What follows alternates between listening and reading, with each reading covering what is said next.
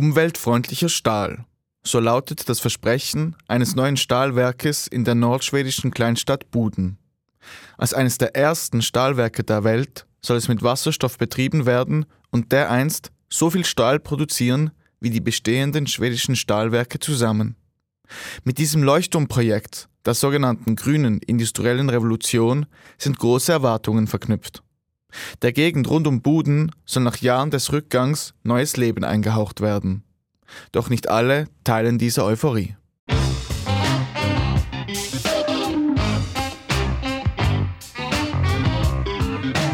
International.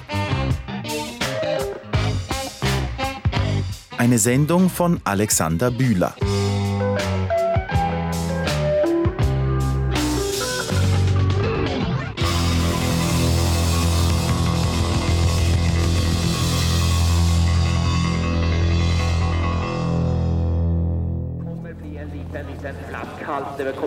Boden ist tagsüber, auch bei Sonnenschein, fast wie ausgestorben. Vor allem an zwei Orten sammeln sich Menschen. Beim Coop Supermarkt und hier beim Pagla Stadion am Rande der Kleinstadt. Überall sind Skilangläufer auf den unzähligen Loipen und Wegen rund um das Stadion unterwegs. Vom Kleinkind bis zum Senioren. Alle gleiten hier durch den Schnee, trotz minus 15 Grad.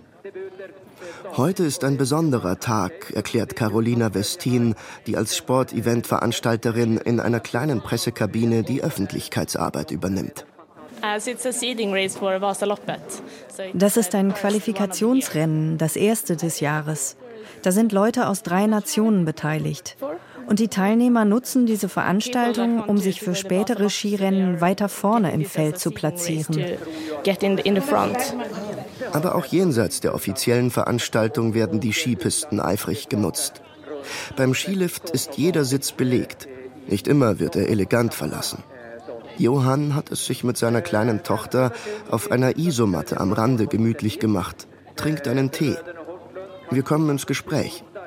Ursprünglich stammt er aus einem kleinen Dorf 50 Kilometer entfernt, erzählt er. 200 Menschen leben dort noch.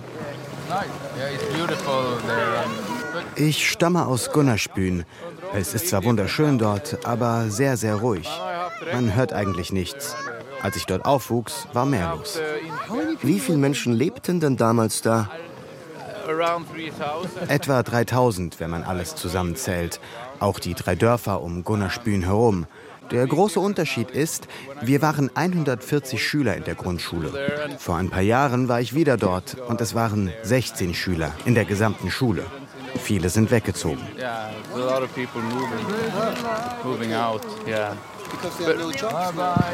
Weil sie keine Jobs finden? Ja, vielleicht. Wahrscheinlich. Aber ich hoffe, das wird sich ändern. Lange gab es diesen Trend, dass vor allem die Jüngeren nicht in den Dörfern leben wollten. In ganz Schweden war das zu beobachten, wie sie in die Städte ziehen. Schweden hat ja alles zentralisiert. Aber hier in der Region ändert sich das gerade, auch wegen der Industrie. In Buden sind jetzt schon alle Häuser verkauft. Und die Leute kaufen immer weiter, auch außerhalb. Auch die Hauspreise in Gunnerspülen steigen. Das ist ein gutes Zeichen. Vor zehn Jahren hat meine Mutter unser Haus noch für ein Butterbrot verkauft. Ein schönes, großes Haus. Uh,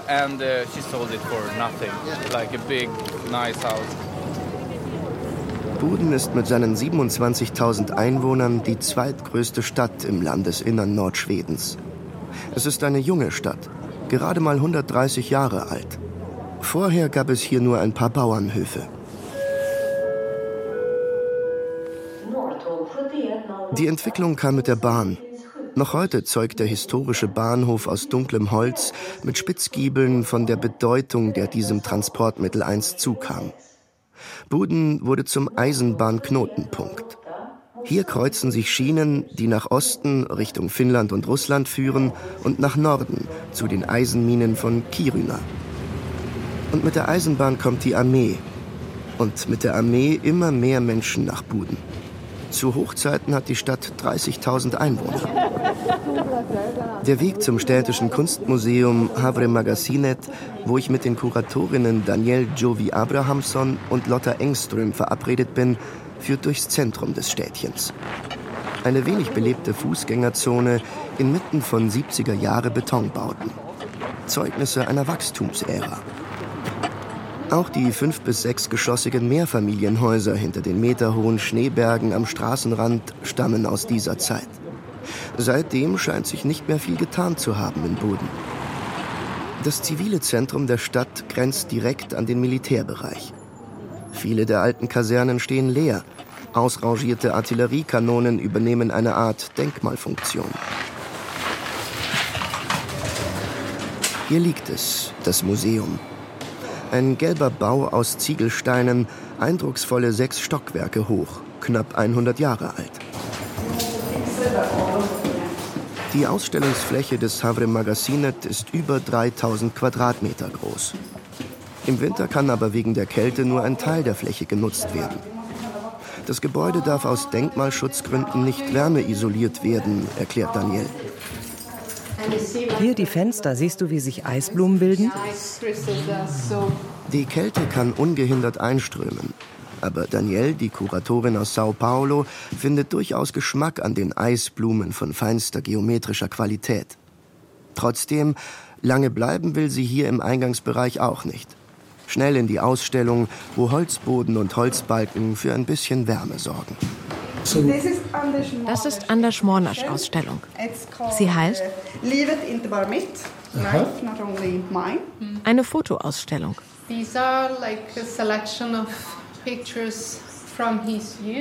Hier ist eine Auswahl an Fotos aus seiner Jugend in Buden. Ich finde interessant, dass Sie eine Zäsur zeigen zwischen dem alten und dem Buden, das danach kam.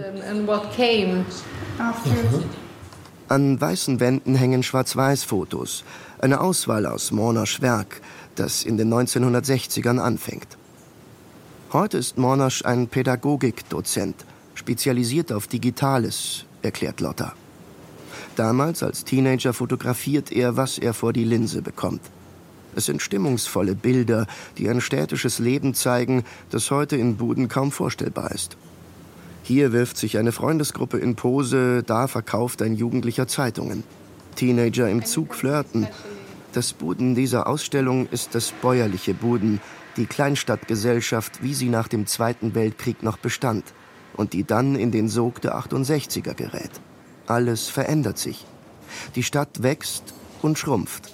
Leute kommen, Leute gehen.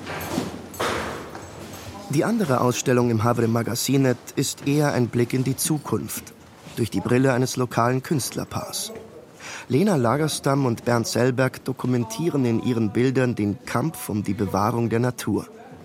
Die Ausstellung zeigt bunte Plakate, Bilder von Musikern in der Natur, Protestmärsche und die schwedische Variante des Atomkraft Nein Danke Ansteckers. Es geht oft um den Wald und wie man den alten Waldbestand erhält. Um die zu bewahren. Wie heißt das? Diversität. Genau, die Biodiversität der alten Wälder. Die neu angepflanzten Wälder haben aus verschiedenen Gründen nicht so eine Biodiversität. Und ein Teil der Industrie hier hängt auch sehr vom Bergbau ab. Aber Bergbau und Umwelt harmonieren nicht sehr gut miteinander. Vor allem, weil diese Minen teilweise auf dem Land der Sami sind. Schwierig. Wie kann man eine grüne Entwicklung fördern, also wirklich ökologisch, die die Ureinwohner und ihre Gebiete respektiert und nicht das Land zerstört? Das fragen sich nicht nur die Künstler, mit denen die beiden Kuratorinnen zuletzt zusammengearbeitet haben, sondern auch Lotta und Danielle selbst.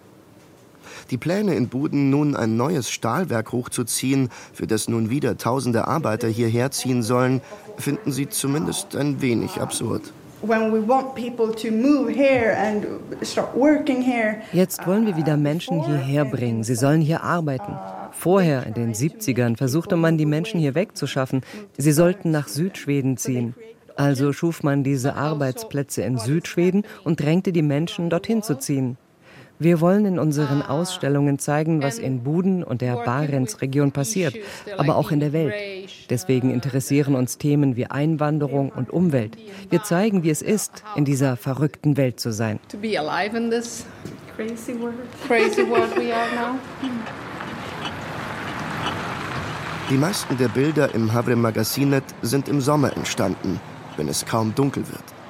Nicht wie jetzt im Winter, wo es kaum hell wird und die Temperaturen inzwischen auf knackige 25 Grad unter dem Gefrierpunkt gefallen sind. Das Laufen fällt schwer, auch das Denken. Es ist kurz nach 13 Uhr, fast schon Nacht. Ich stapfe durch die eisige Kälte. Mein Gesicht beginnt zu schmerzen.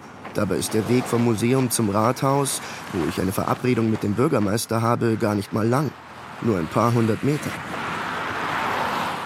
Vor mir ragt der Dienstsitz des Bürgermeisters auf. Eines jener modernen Multifunktionsgebäude im Zentrum von Buden. Eine Art Hochhaus, schmucklos, nüchtern.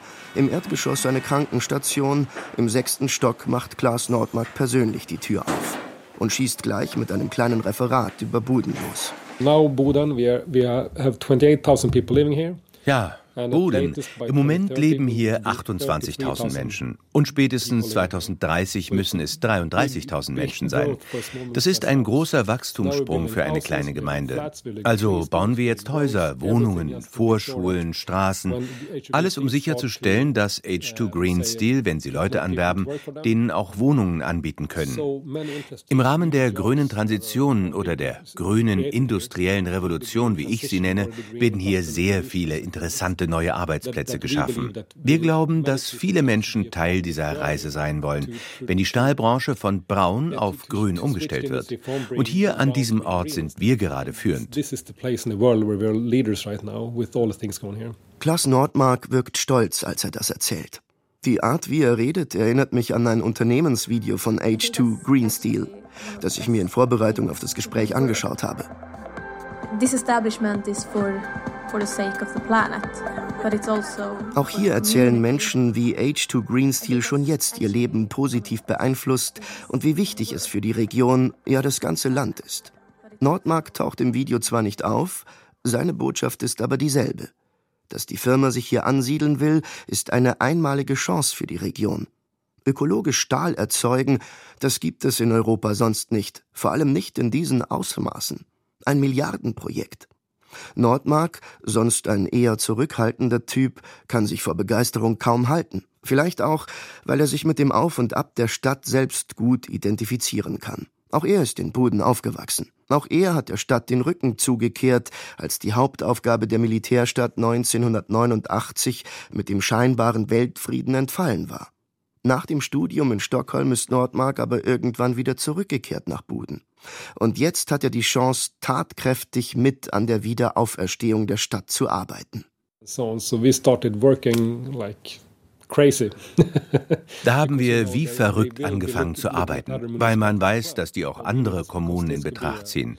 Und wir wollten das gewinnen. Das könnte für Buden der Gamechanger sein. Auch wenn wir schon eine positive Entwicklung angestoßen hatten.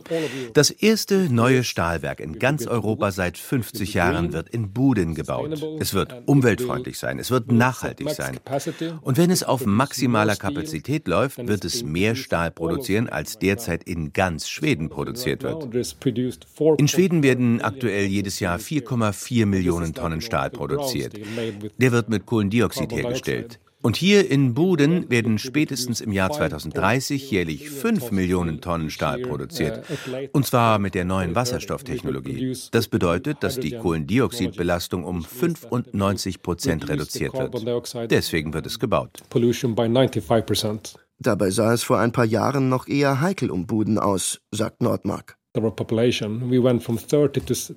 sind von 30.000 auf 27.000 Einwohner in Buden geschrumpft, weil die Armee alles strich und weil das Krankenhaus auch umzog. Und dann traf eine Depression die Stadt. Und die Zukunft sah nicht rosig aus.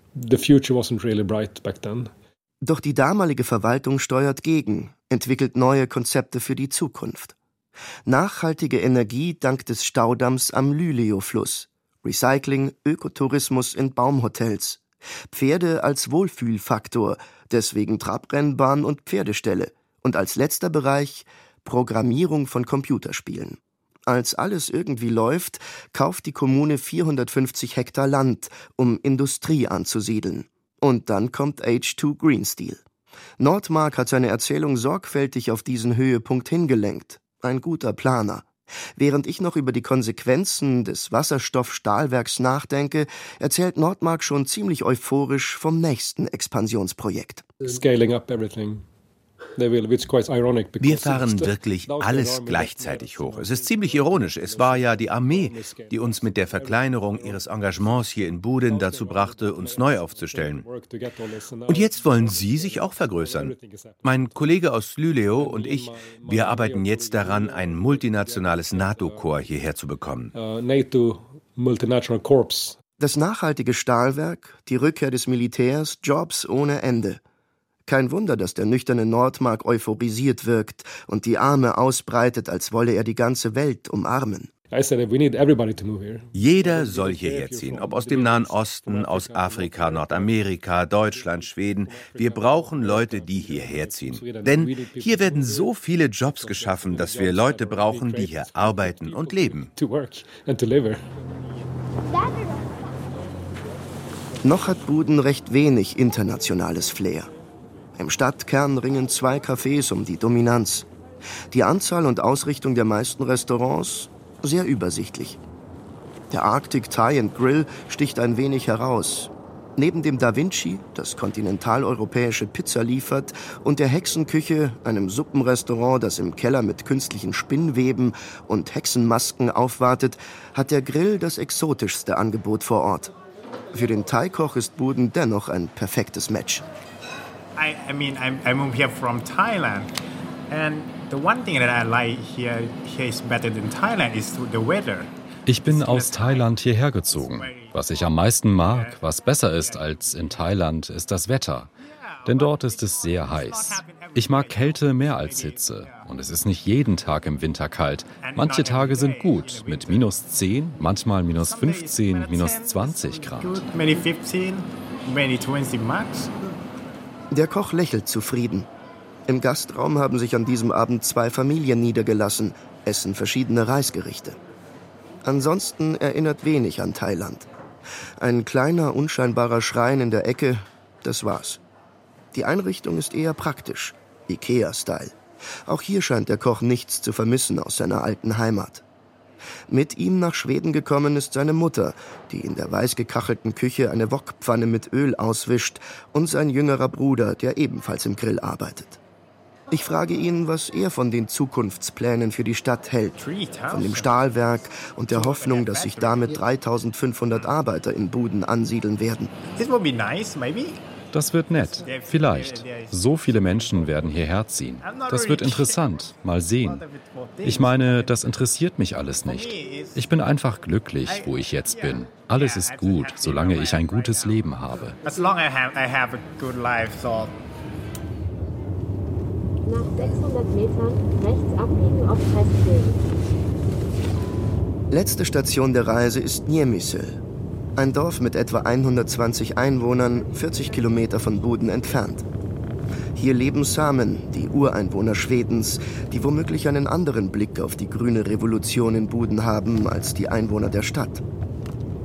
Auf dem Weg zur Familie, mit der ich verabredet bin, sind immer weniger Häuser zu sehen, eine menschenleere Gegend. Immer dichter wird der Wald. Kein Verkehr bis auf die eine Bahnstrecke, die die Straße kreuzt und nach Osten führt, nach Finnland. Ein Zug rauscht vorbei. Übersichtlich, gerade mal zwei Waggons hängen an der Lok. Schneeflocken verglühen mit einem Funkeln und Knistern zwischen Stromabnehmer und Oberleitung. Dann irgendwann am Ende der Straße Niemisel. Das Haus der Familie Trolltrummann liegt an einer Kurve. Ein solides Steinhaus, hell, zwei Stockwerke. Daneben ein Schuppen. Hallo, hallo. Hey. Hey, hey. Hey, Michael. Michael Trolltrummann bittet herein. Ein freundlicher, unscheinbarer Mann, Mitte, Ende 50, der gleich mit jeglichen Stereotypen aufräumt. Statt traditioneller Volkstracht aus blau gefärbter Wolle trägt er Flanellhemd und Funktionshose. Und ein Zelt steht auch nirgendwo herum. So we never, never live in a wir leben nicht in einem Tipi oder Zelt. Im Sommer und Herbst sind wir manchmal fünf Tage lang unterwegs und schlafen draußen am Feuer oder in einer Hütte. Im Sommer leben wir meistens in einem Sommerhaus, etwa 60 Kilometer von hier entfernt, bei der Rentierherde, weiter nördlich, bei den Feuchtgebieten. Dort kommen die Kälber zur Welt. Uh, in der warmen, holzvertäfelten Wohnstube bollert der Ofen. Diese Region, Norrbotten, erklärt er, ist die wichtigste Rentierregion Schwedens. Und für die Zucht schließt man sich immer in größeren Gruppen zusammen. Die ganze Herde, das sind 6000, 7000 Tiere. Und unserer Gruppe, also denen, die hier im Haus sitzen und meiner Familie, gehören 1200 bis 1500 Tiere. Und die müssen wir jetzt immer einsammeln. Ähnlich wie in der Landwirtschaft ist der Winter auch für die Samen eine Jahreszeit, in der weniger zu tun ist als sonst. Das Tagwerk muss in den drei Stunden Lichts schnell erledigt werden. Für heute sind die Rentiere, die sich frei auf einem Gebiet von Dutzenden Kilometern bewegen, schon versorgt und zusammengetrieben. Mehr ist nicht zu tun. Winterzeit ist auch Familienzeit. Eine junge Frau flitzt an der Küche vorbei, ohne uns groß zu beachten. Hey. Das ist meine jüngste Tochter und ihr Freund. Er ist aus England. Wir ziehen uns zurück in eine ruhigere Ecke des Hauses. Ein paar Bücherregale stehen hier, zwei ausgestopfte Tiere starren aus der Wand. Ein Vogel und ein staubiger weißer Hermelin. Ja, die gibt es hier. Die jagen Ratten und richten keinen Schaden an. Die Samen wissen viel über die Natur, können mit ihr umgehen. Der Wald ist für sie in erster Linie der Lebensraum der Rentiere. Ein gefährdeter Lebensraum? Frage ich Michael, dessen Bedächtigkeit fast in Resignation umschlägt. Ein großer Teil dieses Waldes, den wir hier sehen, auch in diesem Gebiet, ist Industriewald. Ich weiß nicht, was vom sogenannten alten Wald noch übrig ist. Ein sehr geringer Prozentsatz. Der Großteil des Waldes in Schweden ist industriell. Wo gibt es hier in der Gegend noch natürlichen Wald? Sehr selten. Nur oben auf den Bergkuppen, wo es sehr schwierig ist, das zu fällen. Das lassen sie stehen, weil es sich nicht lohnt. Das ist der einzige Ort. Ansonsten werden überall die Bäume gefällt. Die Trolltrummans spüren, wie sich ihr Lebensraum immer weiter verengt. Sie passen sich an, versuchen einen Kompromiss zu finden zwischen ihrer traditionellen Lebensweise und den Erfordernissen der industriellen schwedischen Gesellschaft. Die Frage ist, ob es mit der neuen, grünen, nachhaltigen Industrie wie der von H2 Green Steel nun besser wird für Sie. Für uns ist das überhaupt nicht grün, uh, denn viele Industrien drängen an Orte, an denen wir Rentiere haben, und das zersplittert ihre Gebiete. Nicht nur Fabriken tun das, sondern auch die neuen Stromleitungen und die vielen Windräder. Es gibt Studien dazu, die besagen, dass der Klang und der Schatten von Windrädern die Rentiere sogar in einer Entfernung von drei bis fünf Kilometern noch verstören. Die baut man in das Wintergebiet der Rentiere. Immerhin sind die nicht das ganze Jahr über dort. Aber jetzt wollen sie Windräder auch dorthin bauen, wo unsere Rentiere kalben. Wir glauben nicht, dass unsere Herde das überstehen wird. Wegen einer Stromtrasse, die gerade gebaut wird, muss seine Gruppe die Tiere im Moment in einem offenen Waldgehege zusammenhalten, erklärt er. Im Gehege neben dem Haus kommen vor allem die weiblichen Rentiere unter, die hier auch gekalbt haben. Michael schnappt sich ein graues Halfter, das neben der Haustür hängt, zeigt auf ein Gerät, das daran festgemacht ist. Ein GPS-Sender. So können wir per Handy oder Computer sehen, wo die Tiere sind. Wir können es so einstellen, dass wir stündlich oder täglich eine SMS mit ihrem Aufenthaltsort bekommen. Da wir im Winter ihre Fährten sehen können, genügt eine SMS am Tag. Aber im Herbst, wenn sie sich bewegen, dann lassen wir uns stündlich eine SMS senden. Wir stapfen durch den Schnee zum Rentiergehege neben dem Haus. Stahlstangen sperren es ab. Nur zur Straße hin, nicht zum Wald. Michael Trolltrummann greift in die Tüte, in der er Flechten, das Rentieressen, verstaut hat. Er raschelt mit dem Plastik, um die Tiere anzulocken. Er ruft sie. Es ist etwa 17 Uhr. Er steht allein in der Dunkelheit der Polarnacht. Ohne künstliches Licht ist kaum etwas zu sehen. Ein schwacher Lichtschein des Dorfes Gunnarsbyn färbt den dunkelblauen Himmel etwas heller. Langsam kommen die scheuen Tiere angetrottet.